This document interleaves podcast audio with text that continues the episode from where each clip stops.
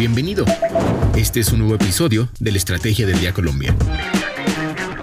Traído para ti por bloomberlinia.com y dirigido por Andrés Garibello. Hola, es martes y seguimos hablando de la llegada de Gustavo Petro a la presidencia de Colombia. Este episodio está dedicado al análisis de María Mercedes Cuella, es codirectora del Banco de la República, Jorge Bedoya, presidente de la SAC, y Felipe Hernández de Bloomberg Economics, sobre qué se divisa para la economía colombiana y los claros y oscuros de lo que ha planteado el presidente electo en campaña y en su discurso de victoria. Soy Andrés Garibello y les doy la bienvenida a la Estrategia del Día, edición Colombia. ¿De qué estamos hablando? Ganó Gustavo Petro. ¿Y ahora qué? Ante las inquietudes, en Bloomberg Línea hicimos un panel que puede verlo en nuestro sitio web www.bloomberlinia.com para hablar sobre cuál es el panorama que sigue para la economía colombiana. La realidad, la conclusión es que Gustavo Petro tendrá que dar más certezas a los mercados, especialmente a los extranjeros, e internamente tendrá que sentarse con los gremios y con el Congreso para poder llevar a cabo lo que prometió. Acaba algunos de los apartes de este panel. María Mercedes Cuellar, por ejemplo, dice que el presidente electo debe frenar la incertidumbre. Pues primero me parece que, pues, la lectura de las elecciones muestra un país totalmente polarizado, que, que es importante que Gustavo Petro ayer dentro de la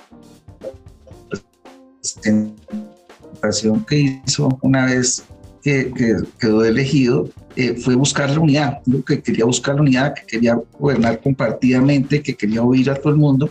Yo creo que eso es un buen inicio porque realmente la división que hay tan grande en el país eh, pues lleva a que estemos pues prácticamente la mitad del país en guerra con la otra mitad. Por el otro lado, tenemos una situación bien extraña, pues que fue lo que llevó a que Rodolfo Hernández también casi llegara a la presidencia, que es de insatisfacción, de insatisfacción con las instituciones, insatisfacción con los partidos políticos, eh, una rebeldía grande que además detrás de, sobre todo de Gustavo Petro, yo creo que tiene unas expectativas gigantescas que fueron alimentadas desde las redes sociales.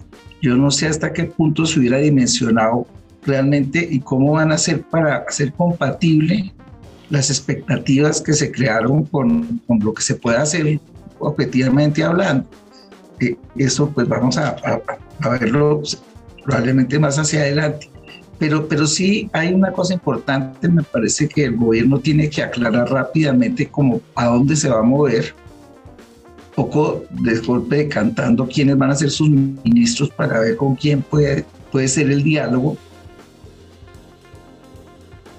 y, y, ver cómo se baja un poco la incertidumbre tan grande que hoy hay, porque nadie sabe realmente los planteamientos que hizo Petro durante la campaña pueden llegar a ser muy agresivos o no, dependiendo realmente, como de muchas cosas. Primero, de, del punto que mencioné antes, es que quiere hablar con todo el mundo, quiere hacer un gobierno compartido. Y por el otro lado, puso un límite ayer en la, en la presentación que hizo, que me pareció muy importante y complejo, que es la importancia de, de, del crecimiento del Producto Interno Bruto. Es más, dijo que eso era importantísimo porque si no, no podía distribuir. Eso le, pone unos límites a muchas de las políticas que pueden ser desbordadas con las que todo el mundo está un poco asustado, que puede ser bueno y, en la medida que este tipo de cosas sí se cumplan. Ahora, yo creo que sí tenemos una incertidumbre grande que es importante despejarla muy rápido. Por su parte, Jorge Bedoya, presidente de la SAC, dice que hay que mirar con cuidado los que Petro llama los aranceles inteligentes para el sector agro.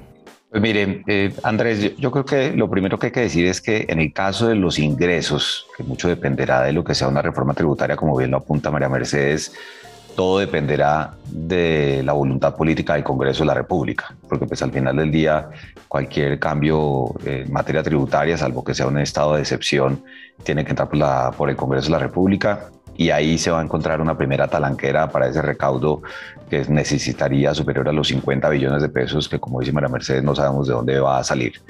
Lo segundo es que también hay que mirar con mucho cuidado eh, los planteamientos económicos que ha hecho sobre todo para el sector agropecuario cuando María Mercedes hacía referencia al tema del, costo de la carne, yo no me imagino un país con precios eh, fijados por decreto porque eso lo que terminaría generando es escasez y una mayor inflación que a todas luces va en contravía de lo que el mismo Gustavo Petro en campaña decía. Y tercero, eh, el tema de, de, los aranceles inteligentes, que también lo mencionó mucho en la campaña, para proteger a la agricultura. Si Gustavo Petro el 7 de agosto decide incrementar los aranceles a las importaciones de productos agropecuarios, y hay que recordar que Colombia produce 73 millones de toneladas de comida al año, y 13.8 millones se importan. De esos 13.8 millones que se importan, 7 millones son maíz, soya y torta de soya que es la base del alimento para las gallinas, los pollos, los cerdos y las vacas, de donde sale la proteína de origen animal, que es tal vez la mejor opción en comida para los colombianos más vulnerables. Entonces, aranceles inteligentes o subir los aranceles, lo que va es a encarecer la comida de los colombianos, que también va en contravía de lo que el mismo Gustavo Petro dijo en campaña. Entonces, ¿qué quiero decir con esto? Que esas medidas y en este periodo entre el 19 o ya 20 de junio y el 7 de agosto, que es cuando hará el empalme, cuando nominará a sus ministros y armará sus equipos, ahí es donde ojalá venga una aterrizada frente a lo que realmente uno puede hacer, segundo, podría generar de impacto en, en la ciudadanía y particularmente en el sector que represento, y también hay que mirarlo de esta manera. Cuando uno mira el mapa de las elecciones, donde está la producción de comida gruesa en nuestro país, hace parte de ese prácticamente 50% que no votó por él.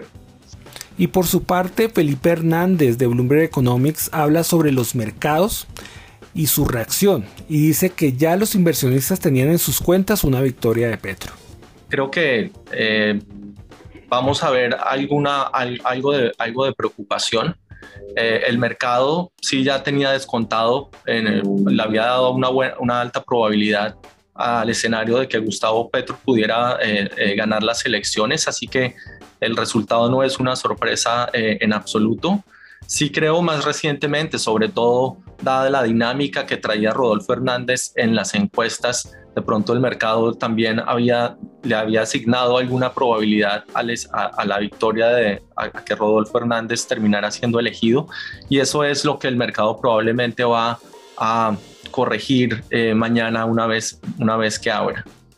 Eh, pero también, también resaltaría una, cosa, una última cosa y es que eh, dentro de la mayoría de los inversionistas también han venido moderando el nivel de preocupaciones sobre un posible escenario de Gustavo Petro como presidente por algunas de las razones que se han mencionado acá, porque no tiene mayorías en el Congreso, eh, que lo van a obligar por lo menos en un principio a negociar y podría resultar eso en, reformas y, un discurso menos agresivo de lo que se vio por lo menos al principio de la campaña, eh, porque como lo mencionó María Mercedes en el discurso de ayer, fue muy importante ver hoy, por lo menos oír que él estaba hablando de construir puentes y de unidad y que no es simplemente un gobierno que va a tratar de eh, en principio simplemente avanzar con sus ideas y, con eso tener una planadora por encima de las opiniones del resto de las personas. Entonces, los mercados también, a pesar de la incertidumbre y los temores que generaban algunas de las ideas de Gustavo Petro, han eh, aprendido eh, a que no se puede tomar, a que esas ideas tienen que ser tomadas con un, grano de sal Muchas gracias a María Mercedes Cuellar, Jorge Bedoya y Felipe Hernández. Y para seguir al tanto de lo que pase con el presidente electo Gustavo Petro, los invito a que visiten bloomberlinia.com y a seguir nuestras redes sociales. Suscríbase a este podcast y regístrese a nuestra newsletter diaria Línea de Cambio para conocer el cierre de los mercados de divisas. ¿Dónde se puede inscribir? Pues va a www.bloomberlinia.com, eh, va a la sección mercados, subsección dólar hoy y allí puede inscribir su correo electrónico. No olviden que acá está la información independiente que une América Latina. Nos escuchamos mañana con más información. Esta fue la Estrategia del Día Colombia. Dirigido por Andrés Garibello, producido por Arturo Luna y Daniel Hernández. Que tengas buen día.